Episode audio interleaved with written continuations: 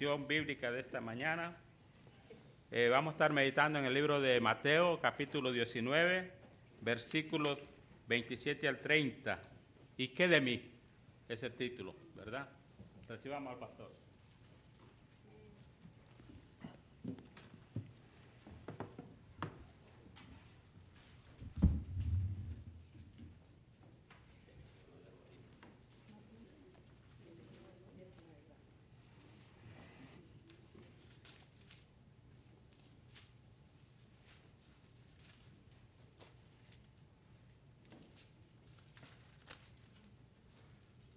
Buenos días hermanos, estamos en Mateo capítulo 19, ya para finalizar este capítulo, estamos en el versículo 27 hasta el versículo 30, son ah, pocos versículos, significa que vamos a terminar muy pronto, ¿verdad que sí?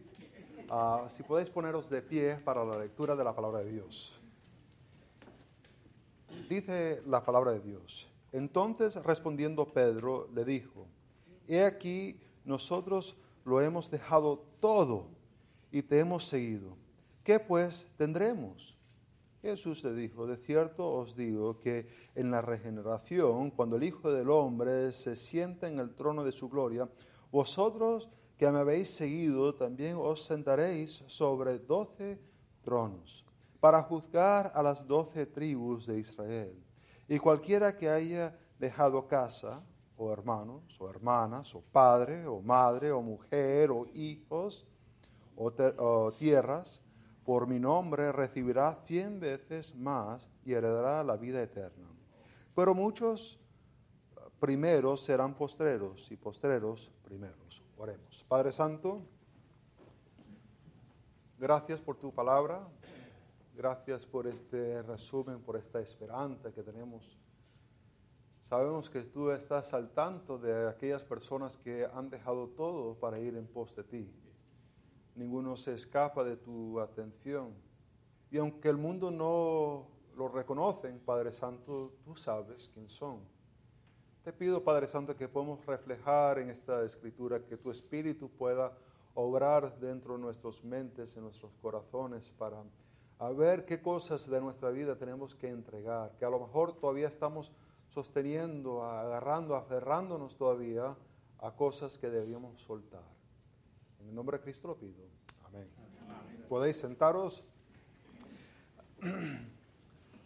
Hace como unos 20 años atrás eh, se hacía muy famoso el, las predicaciones sobre los eventos futuros, lo que iba a estar ocurriendo en el futuro.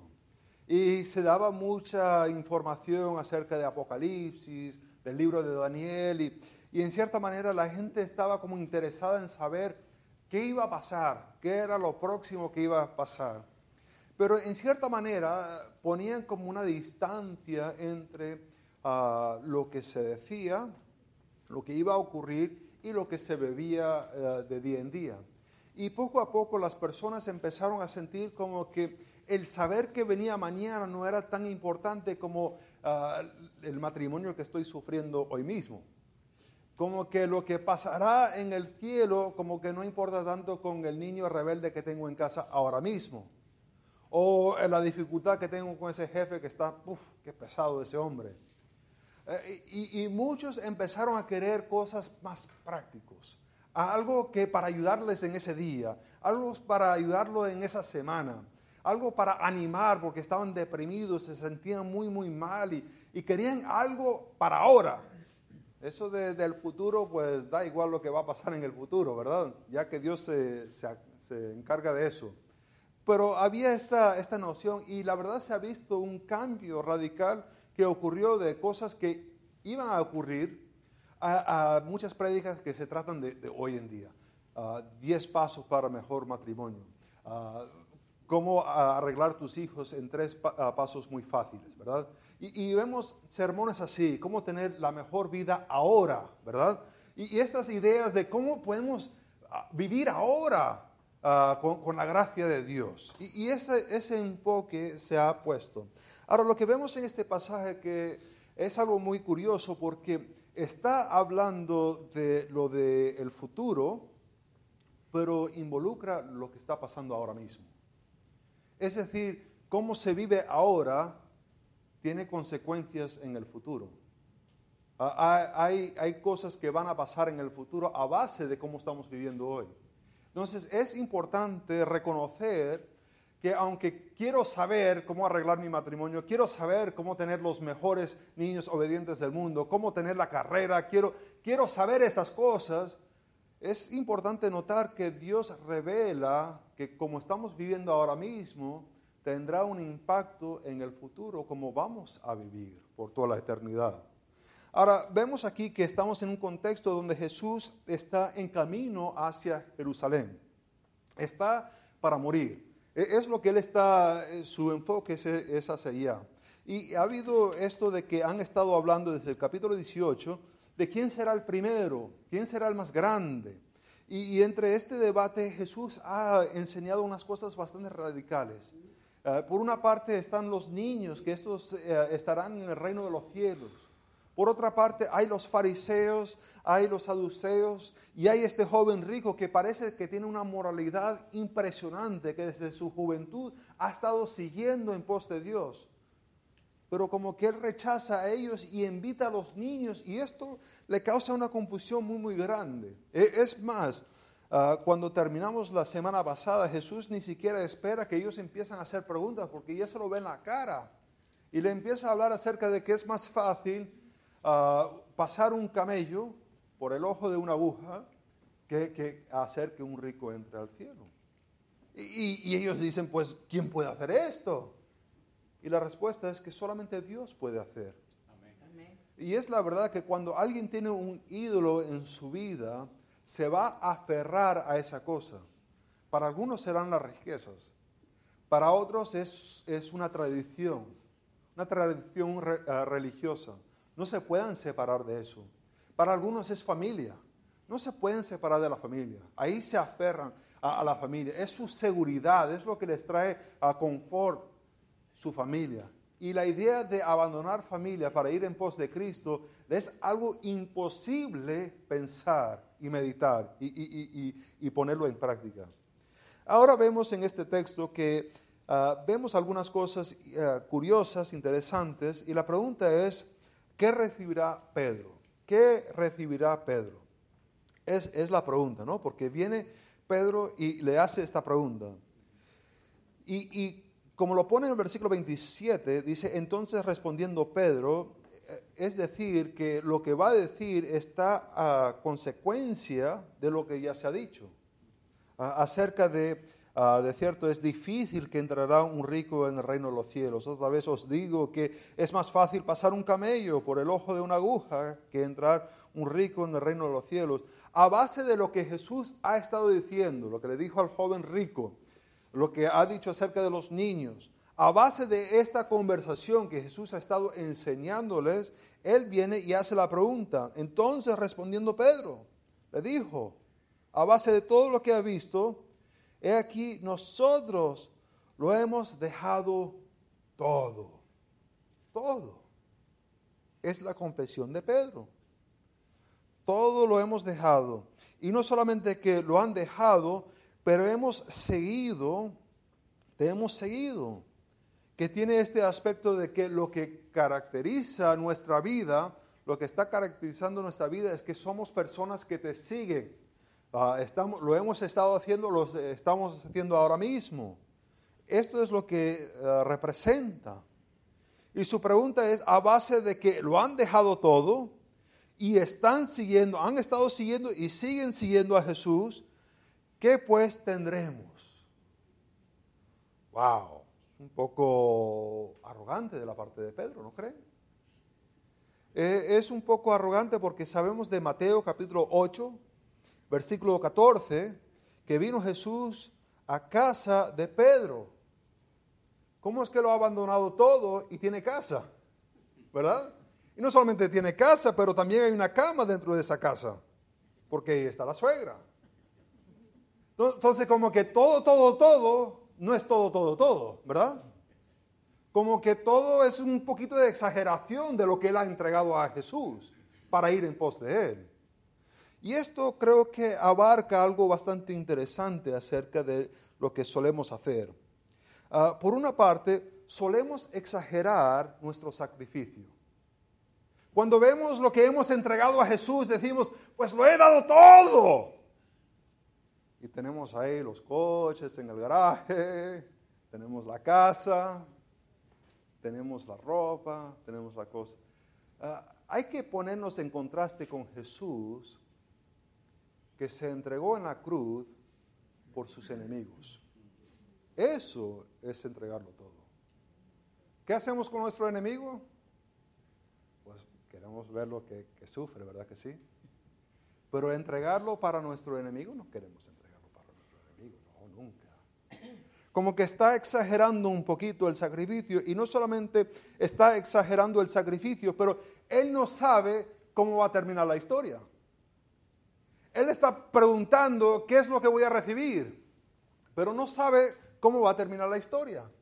E, es decir, nosotros sabemos que más adelante va a llegar un momento donde Él va a rechazar a Jesús. ¿Se acuerdan? Eh, le está diciendo que esto es lo que va a ocurrir y, Él dice, pues nunca, nunca, nunca, nunca voy a, nunca te voy a negar. Y Jesús dice tres veces antes que cante el gallo, que va, macho, yo nunca, hasta la muerte estaré contigo. Es curioso que está preguntando qué recompensa va a recibir sin saber cómo va a terminar la historia.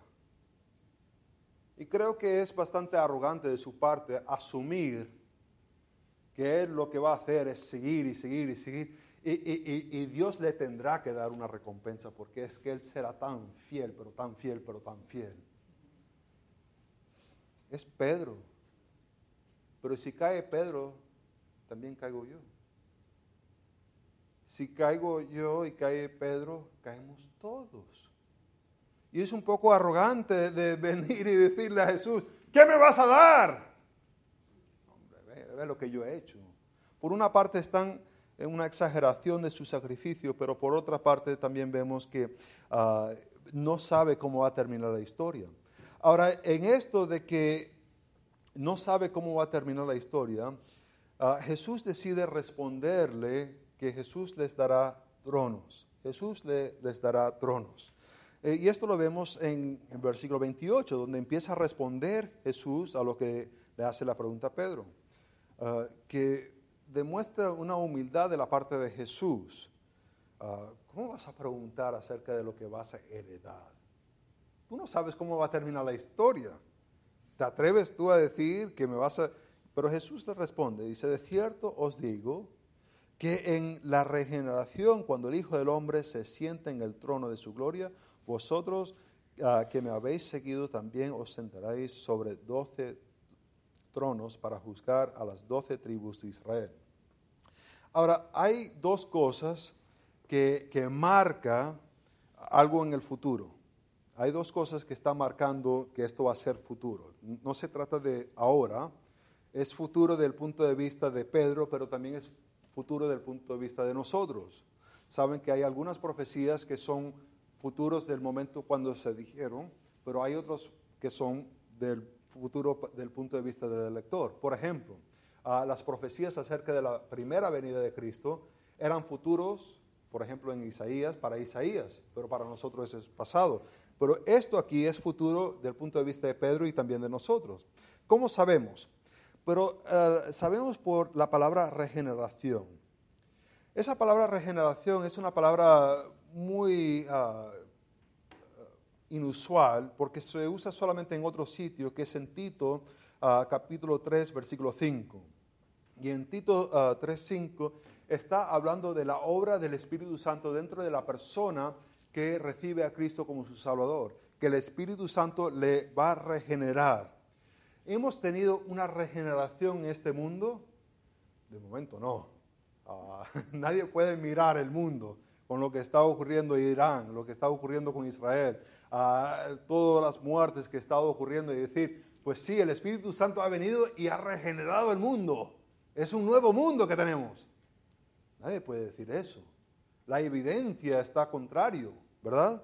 Entonces, eso es algo que todavía va a ser futuro, pero hay otra cosa y que es esto que dice cuando el Hijo del Hombre se siente en el trono de su gloria. Esto del Hijo del Hombre es una referencia que va a Daniel capítulo 7, del 9 al 14.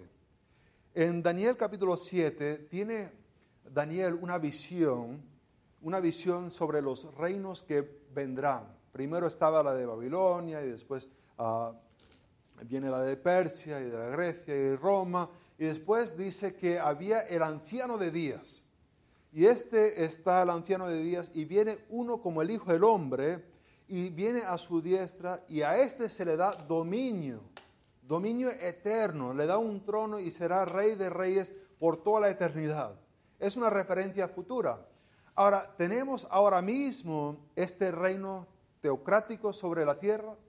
Pues no. Está el diablo como león rugiente andando, buscando quién devorar. E, es lo que le dice a Jesús a Pedro antes de ascender, que, que, Satanás quiere destruirlo, pero que él iba a orar por él. Ah, eh, vemos que ahora mismo esto no ha ocurrido, entonces es algo futuro. En un momento cuando se, se va a establecer el reino de Cristo. Esto es, ah, se puede mencionarlo de diferentes nombres, pero se llama el reino uh, milenial, o sea, de mil años. Y es cuando Cristo regresará y establecerá un reino aquí en la tierra. Se sentará literalmente en el trono de David y reinará y habrá mil años de paz sobre la tierra. Todavía no ha ocurrido, ocurrirá. Ahora mismo está a la diestra del Padre, está esperando que eh, Dios ponga todo bajo sus pies. Todavía no ha ocurrido. Ahora, cuando vemos esto, dice que ah, cuando esto ocurre, que es todavía futuro, vosotros que me habéis seguido, también os sentaréis, que es futuro también, ah, sobre doce tronos. Qué curioso, ¿verdad? ¿Qué van a hacer estos tronos? ¿Para qué sirven? Bueno, el versículo nos responde, para juzgar a las doce tribus de Israel. Esto es bastante interesante. ¿Cómo es que van a estar juzgando a Israel? Bueno, hay dos sentidos de la palabra juzgar. En el sentido de, eh, la mentalidad hebrea, el, juez sirve como un gobernante, alguien que está a cargo. Por ejemplo, cuando vemos en, en jueces, vemos que ellos son jueces que están gobernando. No son jueces que, le vienen y le traen problemas y ellos están juzgando entre una cosa al otro, sino que son líderes políticos. Y esto, la verdad, puede haber que, que encaja, porque si vamos a Jeremías capítulo 31, 31 al 34, sabemos que todos que entrarán en ese reino tendrán un nuevo corazón ya no habrá que decirle el uno al otro acerca de la ley de Dios porque todos lo tendrán escrito en su corazón. Eh, lo saben, ¿verdad que sí? A veces me están viendo, vamos a Jeremías porque me están viendo como que estoy inventando estas cosas y ah, no voy a ser que piense que estoy inventando estas cosas. Jeremías capítulo 31.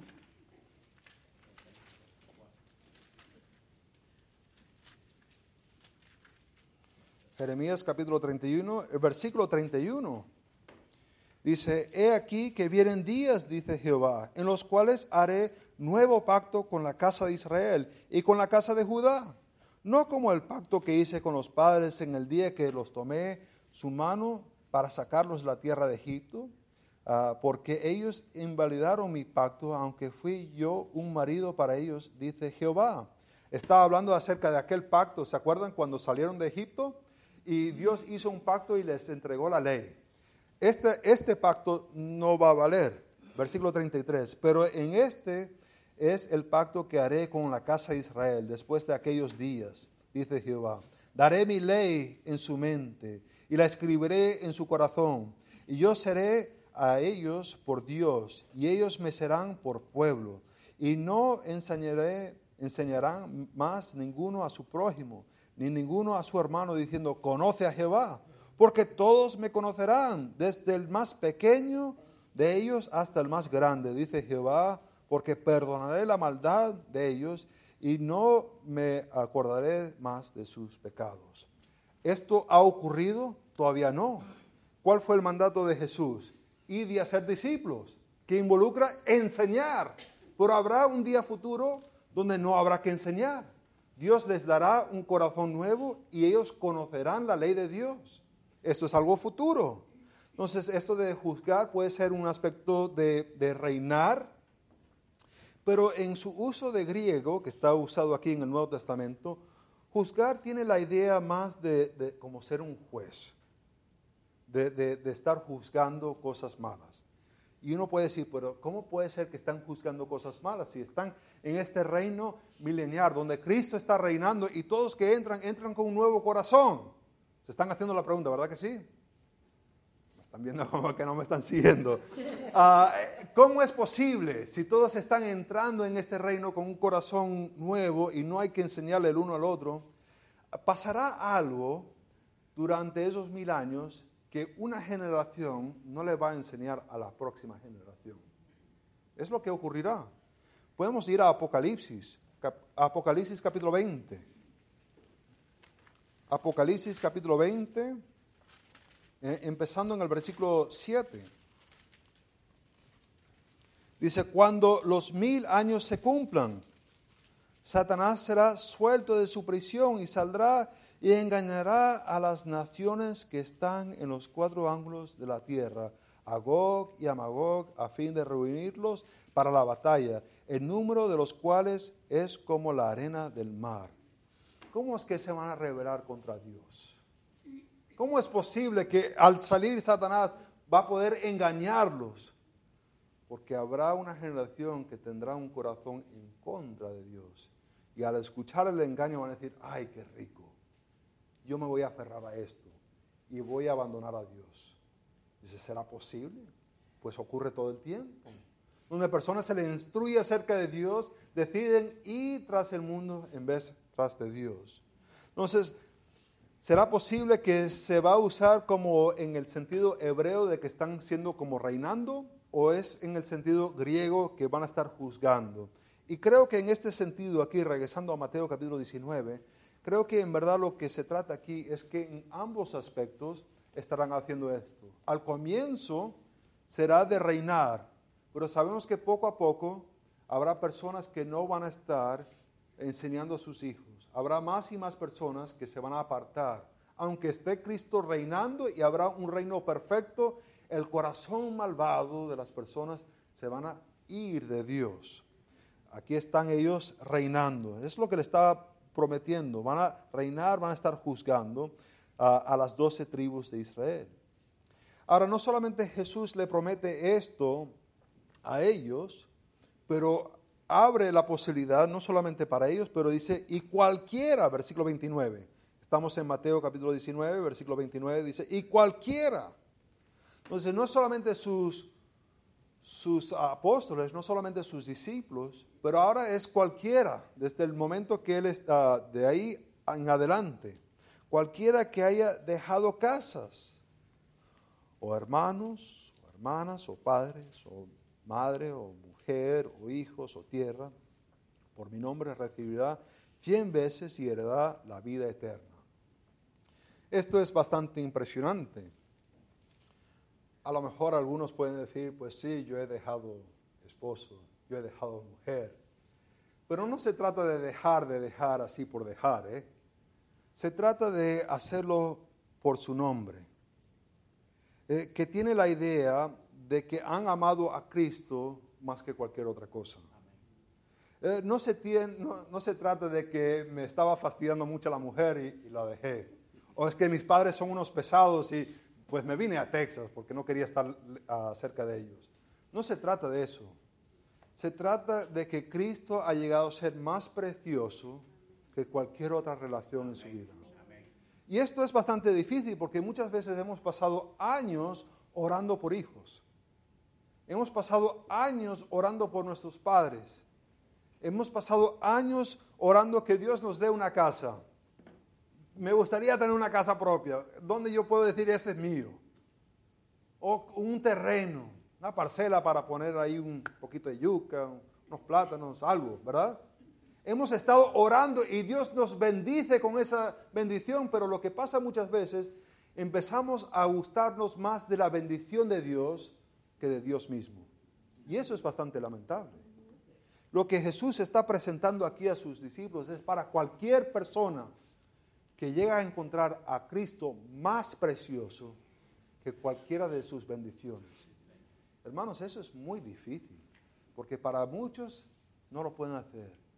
La bendición que Dios da lo encuentran más precioso que Dios mismo.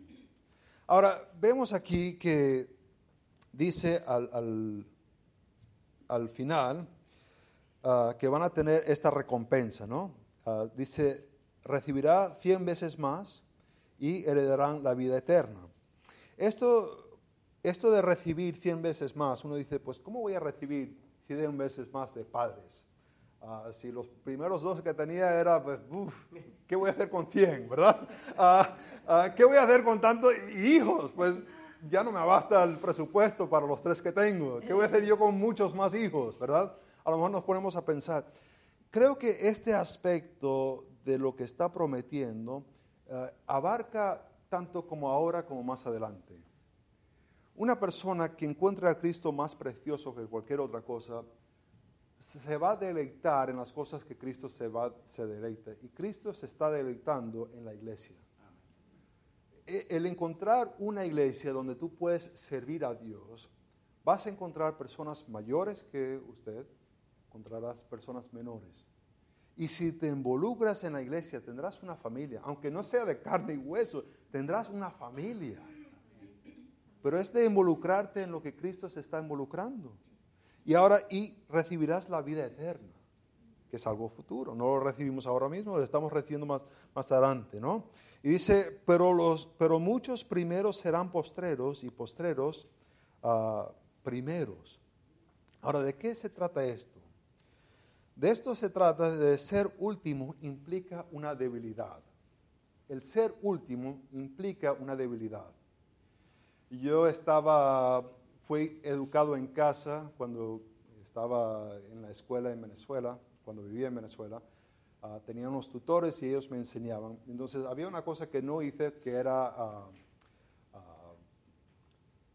educación física. No, no, nunca tuve educación física. Entonces cuando vine a Estados Unidos por mi último año, mi senior year, pues me faltaba eso de que hacer educación física. Y entonces donde me encajaba era eh, tener educación física con los de séptimo grado.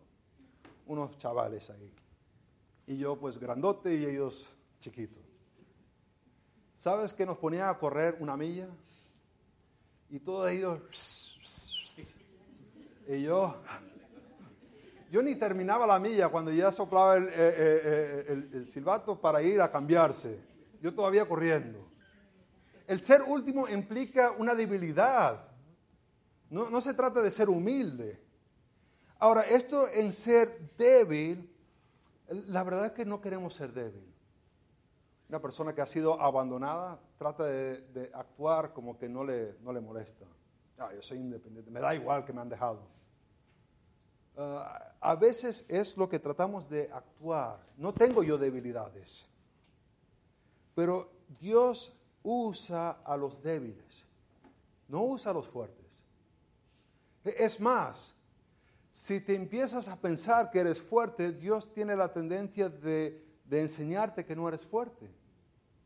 Y no es hasta que te das cuenta lo débil que es que puedes recibir la fuerza de Dios. Ah, hay ejemplos de esto. ¿Te acuerdas del joven David? Era tan chiquito que no podía caber en la armadura de Saúl. Y la historia es que Dios lo usó a él para matar a Goliat. ¿Te acuerdas de Gedeón? Ese hombre tan temeroso. Estaba tratando de sacar el trigo y lo estaba haciendo a las escondidas. Y Dios lo usó a él para librar a Israel. ¿Te acuerdas de Raab? Ninguno se pone a pensar, hija, mira, esta carrera que tenía Raab, a ver si te lo, Nadie hace eso. Era una prostituta. ¿Qué tenía ella para agregar al reino de los cielos? Pero Dios la usó para salvar a su familia. ¿O qué tal de la inmigrante Ruth? Se vino de Moab, donde era de, de la raza, a Israel, donde era extranjera. Un lenguaje diferente y Dios la usó a ella para traer a Jesucristo. Dios usa a los débiles. Y entre tanto que dices, pues yo tengo algo para aportar a Dios, no sirves. No sirves. Porque Dios no comparte su gloria con cualquier otra persona. Él es celoso por su gloria. Y cómo usa a las personas son personas débiles. Hay personas que están trabajando y luchando contra adicciones porque piensan, pues si tengo otro estudio de la palabra de Dios, a lo mejor ya no estaré involucrado en esa adicción. Y piensan que mentalmente pueden superar esa adicción. O algunos piensan, pues por la voluntad propia yo voy a dejar de, de tomar, de emborracharme. Por voluntad propia voy a dejar la pornografía. Por voluntad propia voy a dejar de estar chismeando y hablando mal de las personas. No se trata de voluntad propia. Se trata de reconocer, no tengo capacidad de cambiar. Y no es hasta ese momento que Dios te va a ayudar. No es hasta que reconoces, no puedo. Es los débiles, porque Dios no comparte su gloria con más nadie. Ahora, se nos ha acabado el tiempo, pero la cosa que queremos ver es qué recibiremos nosotros. Y para mirar esto de qué vamos a recibir nosotros, primero la cosa que tenemos que ver es que hay que ser una persona que sea un cristiano. ¿Cómo sabemos si la persona es un cristiano? Es una persona que ha puesto su fe en Jesucristo. El amigo Juan Calvino ah, da esta sugerencia. Ah, no mires a tus evidencias, no mires a, las oraciones que has hecho, no mires a tu bautismo. Si quieres saber si eres un cristiano, mira a Cristo. Mira a Cristo. E, e, es donde la mira. Pero yo hice una oración, no importa la oración que hiciste, mira a Cristo. Es lo único que te salva. Oraciones no te salvan. El caminar acá, nada te va a salvar excepto Cristo y tu fe en Cristo. Ahora, esto involucra tres cosas. El primero es reconocer, reconocer que soy un pecador. Y ese reconocer que soy un pecador, eso me separa de Dios. La segunda cosa que hay que reconocer es que ah, no me puedo salvar de mis pecados, me tengo que arrepentir de mis pecados. Y la tercera cosa es que tengo que creer que la muerte de Jesús es la única cosa que me puede salvar. No hay otra cosa. De eso se trata de creer. Cuando digo que hay que creer en Jesucristo, hay que reconocer que soy un pecador. Ese pecado me separa, merezco la muerte y me tengo que arrepentir de lo que estoy haciendo y creer en Jesucristo. Ahora, para aquellas personas que ya han hecho esto, vamos a ver varios versículos, porque hay ah, una recompensa para los cristianos. Primero, Juan 3, 16 y 17 dice, porque de tal manera amó Dios al mundo que ha dado su Hijo unigénito para que todo aquel que en él cree no se pierda, mas tenga vida eterna. Entonces, para el creyente hay la, vida eterna. Y dice el versículo 17, porque no envió Dios a su Hijo al mundo para condenar al mundo, sino para que el mundo sea salvo por él. No solamente hay vida eterna, pero hay una corona para los que los siguen fiel hasta la muerte. Apocalipsis capítulo 2, versículo 10.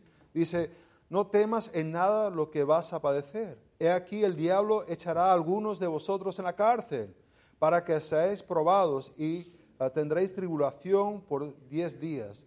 Si uh, sé fiel hasta la muerte, yo te daré la corona de la vida. E, e, el, ser fiel hasta la muerte. Hay personas que llegan hasta ser fiel hasta jubilarse y después no se le ve más nunca en la iglesia. Andan por allá, no sé qué están haciendo. Es ser fiel hasta la muerte. En 1 de Pedro capítulo 5, versículo 4, hay una corona para los que pastorean fielmente. Y cuando aparezca el príncipe de los pastores, vosotros recibiréis la corona incorrumpible de gloria. Hay muchos pastores que no llegan al final fieles. Eh, se distraen con el dinero, con alguna mujer, con otra cosa.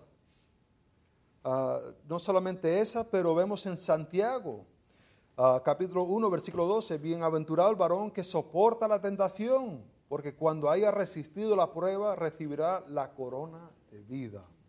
Según de Timoteo 4:8. Por lo demás, me está guardada la corona de justicia, la cual me dará el Señor juez justo en aquel día, y no solo a mí, sino también a todos los que aman su venida. hermanos, ¿aman la venida de Cristo? Lo anticipan y dicen, no, quédate un poco más, que hay cosas que quiero hacer aquí en la tierra. No, todavía no vengas. Hay cosas que quiero hacer. Es un pasaje bastante largo, pero 1 Corintios capítulo 3, versículo 12 al 15, no lo vamos a poder mirar. Pero habrá diferentes beneficios. Y depende de las obras que estamos haciendo, si la estamos haciendo para Cristo, si la estamos haciendo para nuestra propia gloria. Para algunos recibirán ah, oro, piedras preciosas, otros madera. Y cuando se quema, algunos tendrán solamente ceniza y otros tendrán oro más purificado. Hermanos, hay que abandonar tu vida para seguir a Cristo por medio de entregar todo lo que es precioso en tu vida. ¿Estás dispuesto a hacer eso? Yo no sé que sea precioso en tu vida. No sé qué es esa cosa que tú dices, esto yo lo amo más que cualquier otra cosa. Para tener vida hay que entregarlo todo y seguir a Cristo. Oremos. Padre Santo, gracias que tú, tú nos das salvación. Padre, gracias que enviaste a tu Hijo para salvarnos de nuestros pecados. Y no solamente que nos salve de nuestros pecados, pero ahora mismo estás pendiente de lo que estamos haciendo y habrá una recompensa. Pero no es de una recompensa de aquellas personas que se piensan ser fuertes, sino las personas que reconocen que no pueden hacer nada y dependen de ti, Padre Santo. Padre, te pido que podamos ser una iglesia débil que depende de ti que en nuestra predicación, en nuestra evangelización, en nuestro discipulado, que lo hagamos dependiendo de ti. Que no pensemos que nuestra educación o, o lo que hemos sido enseñado es algo para enorgullecernos, sino que débilmente podemos ir y acudir a ti. En nombre de Cristo lo pido.